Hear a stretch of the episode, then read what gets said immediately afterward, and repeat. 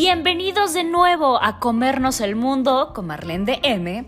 Yo soy Marlene del Moral y este es un podcast dirigido no solo a hombres o mujeres, sino a humanos. Y aquí hablaremos un mucho de todo con la intención de crear un mundo más amable, un espacio donde con la mejor vibra reflexionaremos sobre todo.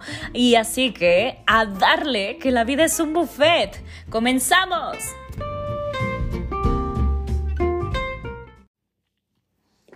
Pues este episodio vamos a recordar, hablar un poquito de esta película que no sé si la viste, que encarna y que trata de reflejar un poquito este personaje que es muy interesante.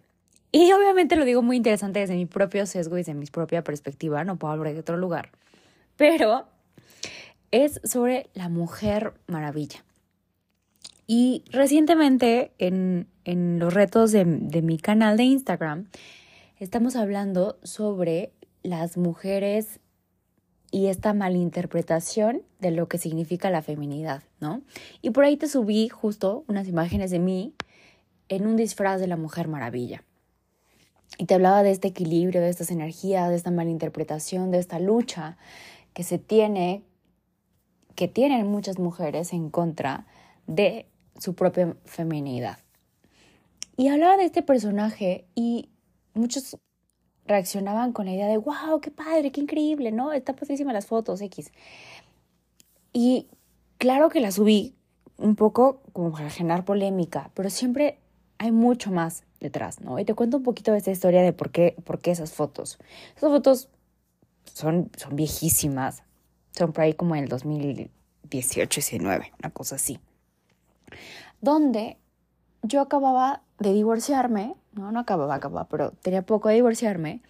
Y uno de mis tatuajes, de mis primeros tatuajes como de, de, de esa época, era el, el logo, ¿no? De la Mujer Maravilla. Y la Mujer Maravilla tiene una historia muy interesante. Y es que es una mujer. Claro que tiene mucho más que esa historia, ¿eh? O sea, esta es mi versión de la historia. Claro que si tú te la cuentas, probablemente es distinta.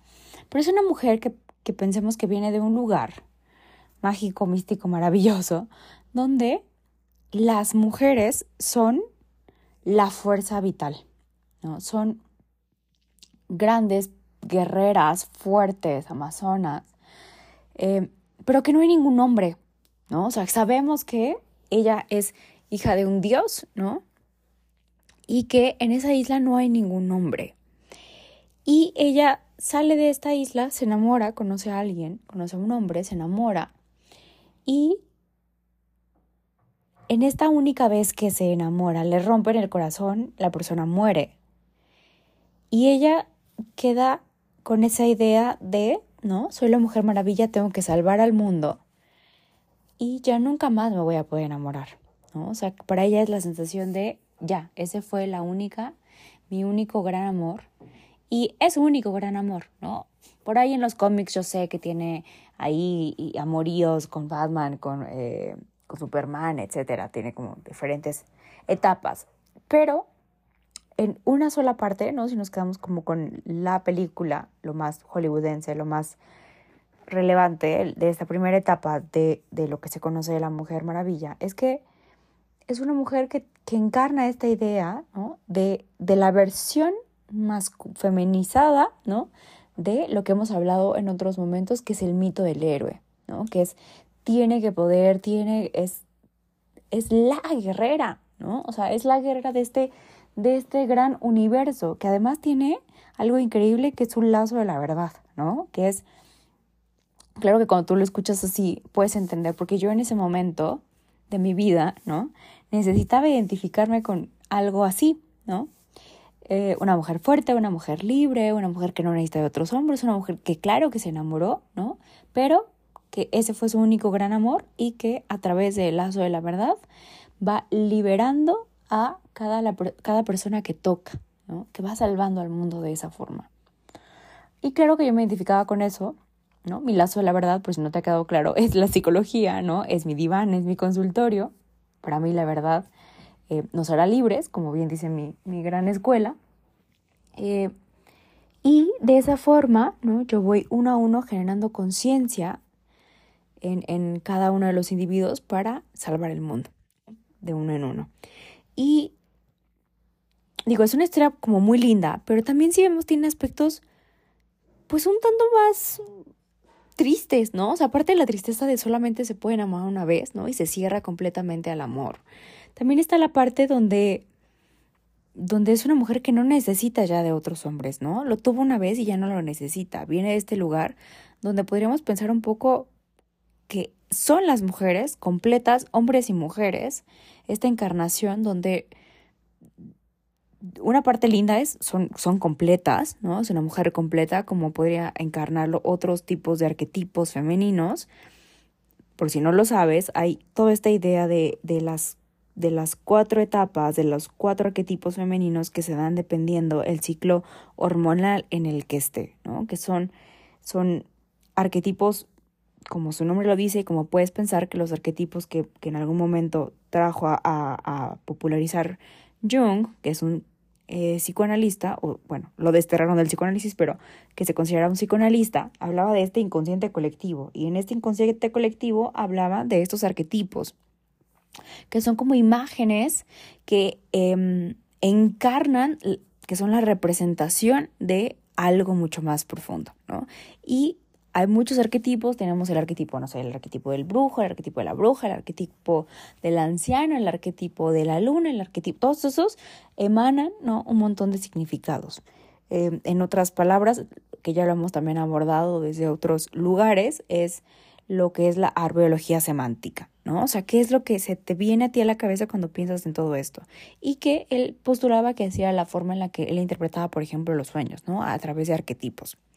Eh, pero bueno, este arquetipo de esta mujer, de estas mujeres que son totales y completas, dentro de todo este esquema que te, te menciono de las cuatro etapas de la mujer, hay una quinta, ¿no? Que es cuando la mujer ya no está, eh, ya está en su periodo de De, de, menopausia y entonces se considera a sí misma una mujer completa, ya no es una mujer cíclica, ya tiene toda la sabiduría de los otros cuatro, cuatro arquetipos femeninos, ¿no? Y entonces este justo, este arquetipo como completo es lo que, un poco a lo que me refiero cuando hablo de esta mujer completa que encarnan las amazonas, la fuerza, la integración también de estas separadas ideas que tenemos hoy en día que, que son falsas, ideas de la energía masculina y la femenina o sea, que son seres completos. Entonces, estas mujeres completas que habitan en esta isla, ¿no? Donde no necesitan a hombres, también por otro lado son mujeres fálicas, ¿no? O sea, es un concepto ahí medio interesante de Freud que no quiero meterme mucho en eso, pero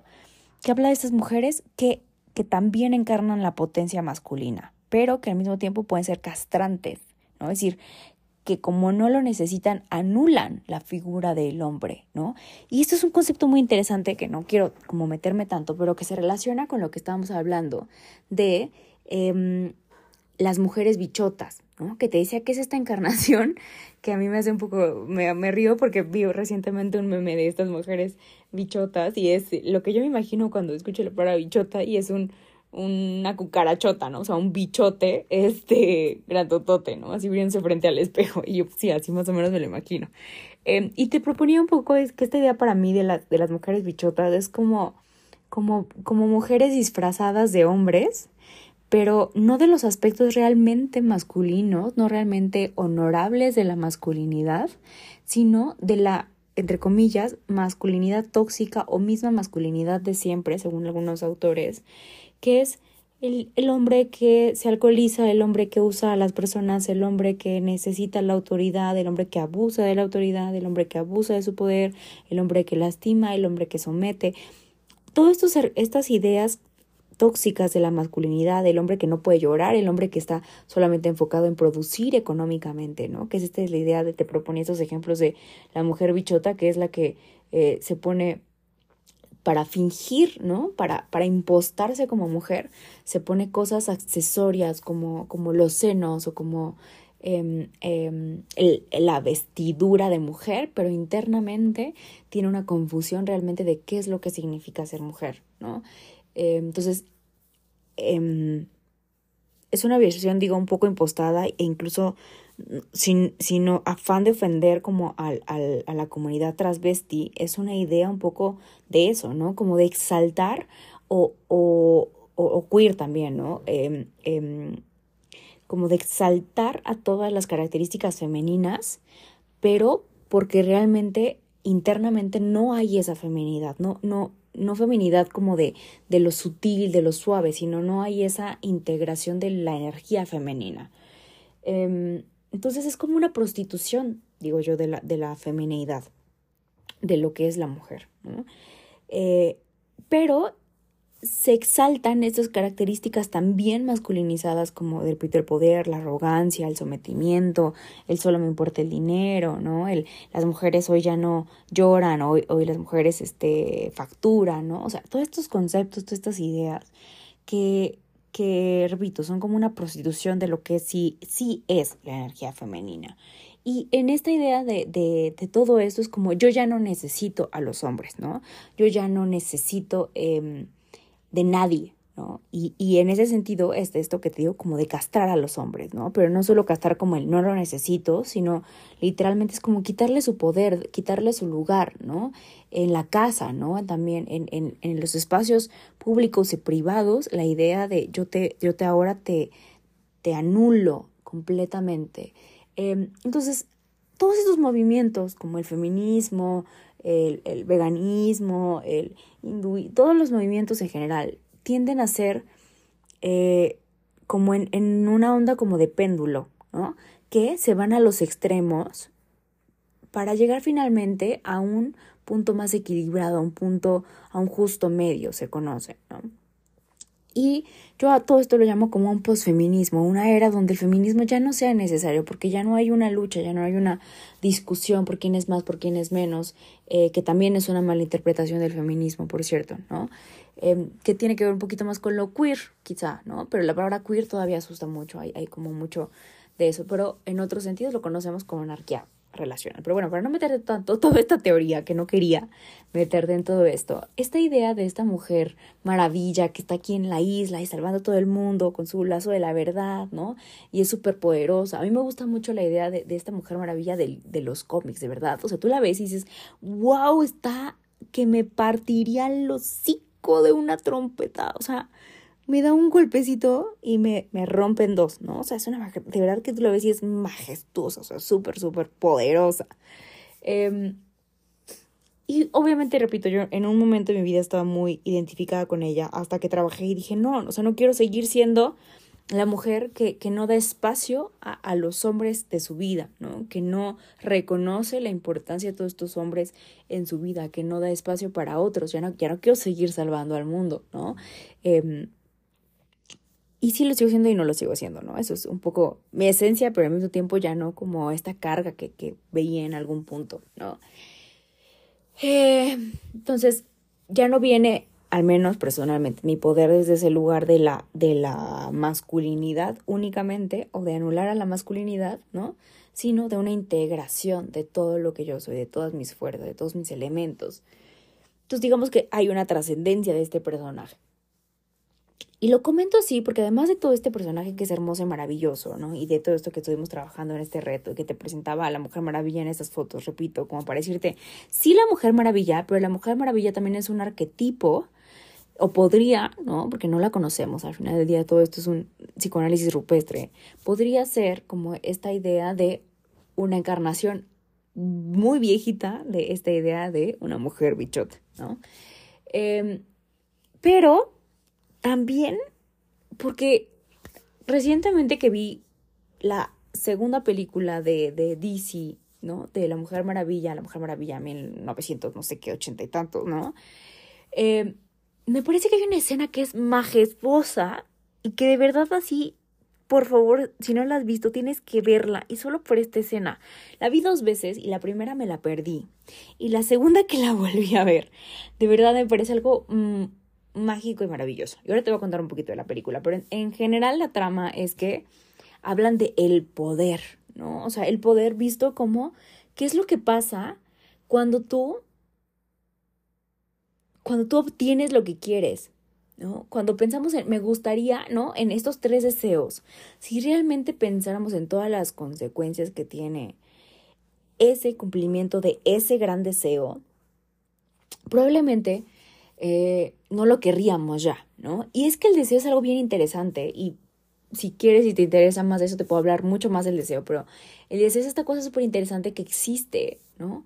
Justamente porque no lo tienes. Pero ya cuando, cuando lo tienes, ya no hay esa sensación de, de anhelo, ¿no? O sea, el deseo es ese anhelo em, que no está cumplido, ¿no? Eh, y entra mucho con muchos, muchos tipos de personalidades que seguro puedes pensar y recordar en alguna persona que ha sido así, ¿no? Que te quiere muchísimo, pero solamente cuando no te tiene. Que te quiere, pero solo a la distancia. Porque una vez que ya te tiene, no funciona, ¿no? Y ejemplo de eso podemos pensar en los amantes, ¿no? O en el ligue, ¿no? Esa idea de lo quiero conquistar, pero ya una vez que lo tengo ya no lo quiero, ¿no? Y en los hombres se conoce como este fenómeno, las mujeres como histeria, ¿no? La típica histeria de Freud. Eh, pero en, en los hombres es como este personaje de el don el, el, el, el, don Juan, ¿no? Esta idea que quiere solo conquistar, pero que una vez que ya lo tiene, ya no le interesa, lo bota, ¿no? Entonces constantemente este, está en esta idea, ¿no?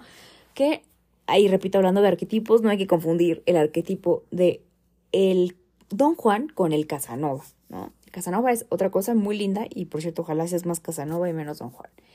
Eh, y entonces en esta película, de, repito, hablan como esta idea de si hubiera una persona, una, una piedra, ¿no? Del poder que te pudiera conceder todos tus deseos. Y cada persona le va concediendo esos deseos. Pero cada deseo que se va pidiendo te va quitando también una parte de ti. Y eso me parece sumamente simbólico, ¿no? O sea, como cuando tú obtienes algo que quieres, te quita algo. Y ese quitarte algo viene simplemente de quita el deseo, ¿no? Porque ahora tienes que desear otra cosa nueva, porque ahora tienes que hacer esta búsqueda de, ¿y ahora qué más quiero en la vida? Y, y te comentaba un poquito, creo que esto como a principios de año, cuando es justo la época donde las personas hacen sus, sus deseos, ¿no? Y así están los propósitos de nuevo de año. Y yo te comentaba que tengo un par de años, que ya no hago propósitos, que ya no deseo nada, ¿no? Que ese deseo siempre tiene que estar a futuro, pero que ese deseo es siempre, siempre vacío, ¿no? Porque nunca es satisfecho, ¿no? Porque una vez que está satisfecho, ya hay ese hueco de nuevo, ¿no? Es, ese espacio siempre a querer ser llenado. Em, entonces el, el, el, deseo es un espacio imposible de llenar. Eh, y entonces, repito, en este lugar, en esta película, cuando te ponen la idea de te voy a cumplir tu deseo, te quita, te quita algo de ti, ¿no? Y en cada persona va quitando esas cosas, ¿no? Por ejemplo, tú piensas qué pasaría de ti si alguien cumpliera este típico deseo que, que, que para muchos es muy común, que es el dinero, ¿no? O sea, ¿qué pasaría si te hicieras rico y millonario? Como ¿qué te quitaría? ¿Te quitaría la dicha de poder disfrutar de las pequeñas cosas como encontrarte un billete en el bolsillo? ¿O te quitaría la dicha de, de poder eh, planear tus vacaciones y ahorrar para ellas? No sé, o sea, piensa de verdad en, en eso que, que, que, que entre comillas tanto deseas, si realmente es algo que deseas, o es algo, o solo es algo que te motiva a hacer las cosas que realmente quieres hacer, ¿no? O sea, ¿qué te quitaría en ese proceso? Y y la verdad es que yo honestamente no puedo desear nada. O sea, claro que se me antojan viajes, ¿no? Pero una cosa es querer cosas, una cosa es anhel, eh, como, sí, querer cosas. Eh, pero otra cosa es desearlas. O sea, como en esta idea de, de, de objetivo, ¿no? O sea, de mi propósito en la vida es ese. Eh, pero bueno, ya hablamos y ya filosofamos mucho de eso. Pero entonces en esta película, digo, ese, ese concepto me parece hermoso y maravilloso. Y el segundo concepto, que es una escena así completita que tengo que yo me perdí la primera vez que la vi por pasarles el destino. La segunda es que justo lo que la Mujer Maravilla desea es que el amor de su vida regrese.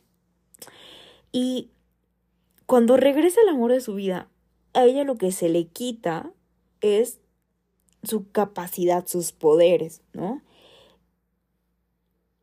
Pero cuando él regresa, es como si, imagínate este personaje de que en la Segunda Guerra Mundial, creo que la Primera Guerra Mundial, él es militar, imagínate la tecnología que él conoció, el mundo que él conoció, y de repente regresa en, en los, creo que ochentas, ¿no? Y hay un montón de cosas nuevas. O sea, está el metro, están los teléfonos, está la moda, está que ya llegamos a la luna. O sea, hay un montón de cosas que pasaron en el universo. Y él está, de verdad, maravillado, sorprendido, perplejo de toda la inmensidad de cosas que han pasado en el universo, en su universo. Y hay un momento donde de verdad él está como con esta ingenuidad, con esta magia, con esta ilusión de conocer y de reconocer la vida, que me parece asombrosa, que de verdad, o sea, la vuelvo a pensar y me... Él llora en una escena y yo de verdad lloré con él, o sea, yo lloraba con él de decir, así, así estoy yo, ¿no? Así, trato de vivir y hago este esfuerzo y este ejercicio mental que, que ya hemos pensado en otros podcasts eh, este ejercicio de pensar sobre lo que estás pensando, este ejercicio de, de ser adulto, de este concepto que también ya te hablé, que es la belleza, ¿no? Y así, ¿no? Así de dejarte empapar por la belleza de la vida, de las cosas del universo. ¡Wow! ¿No? O sea, de verdad, por favor, te lo suplico, tienes que ver esa escena. Y te invito a que pienses, y con esto termino, te lo prometo, como que pienses ¿Qué pasaría en tu vida si de verdad lo vieras todo así como la primera vez, como como si nunca lo hubieras visto antes? Y sé que te he hablado de ese tema y que lo hemos tocado en un montón de retos previos, pero es que de verdad que nunca pierde vigencia porque es un ejercicio mental continuo, o sea, wow la maravilla del mundo que nos rodea, ¿no? Desde la magia de una persiana que se pueda subir y bajar desde la magia de distintos tipos de sillas que existen. Hoy, por ejemplo, conocí una lámpara que es un pájaro, o sea, tiene la forma de un pajarito y que hay un palito que está conectado a la pared. Y cuando tú pones el pajarito en el palito, prende. O sea, wow, imagínate tener una de esas cosas en tu casa, ¿no? O simplemente el hecho de que exista en el mundo y en el universo. O sea, todo lo que es la tecnología pero no solo la tecnología, sino la belleza, el mundo, las personas. ¿Cómo vivirías tu vida si te permitieras vivir, existir, estar desde esta posición mental de asombro, de descubrir la vida? Así que, más allá de lo que te hablaba de los tipos de mujeres y del concepto y todo, lo que te quería llegar realmente era a poder contarte esta escena de esta película, que repito, tiene muchas profundidades y que creo que eh, estoy, ves el concepto y la idea que traigo acá es que en esta temporada he estado como metiendo un poco más de temas de película porque las películas no son solo esta cosa hermosa con lo que vas y, y ves en la televisión un rato o en el cine, o sea, te están transmitiendo y te están pasando un montón de conceptos, un montón de ideas, un montón de formas de ver la vida, o sea, de verdad te invito a que cada elemento de tu vida lo pienses con mayor profundidad, ¿no? Que te sumerjas en la vida que ya tienes. Solo eso, ¿no? Y, y déjate ver hacia dónde te lleva, ¿no? Maravíllate de lo que ya es. Bonita semana. Y recuerda seguirnos en nuestras redes oficiales en Instagram, arroba marlendm, así como está escrito aquí, arroba marlen.dm, arroba haz luz en el mundo, en Facebook igual y en YouTube igual. Que tengas un hermoso, hermoso día y no te pierdas nuestro siguiente episodio que estará increíble. Y recuerda que en Instagram tenemos todas las semanas los retos de la semana y cada día tiene un hashtag diferente, así que no te lo pierdas. Checa las historias que ahí es donde pasa lo verdaderamente bueno. ¡A comernos el mundo!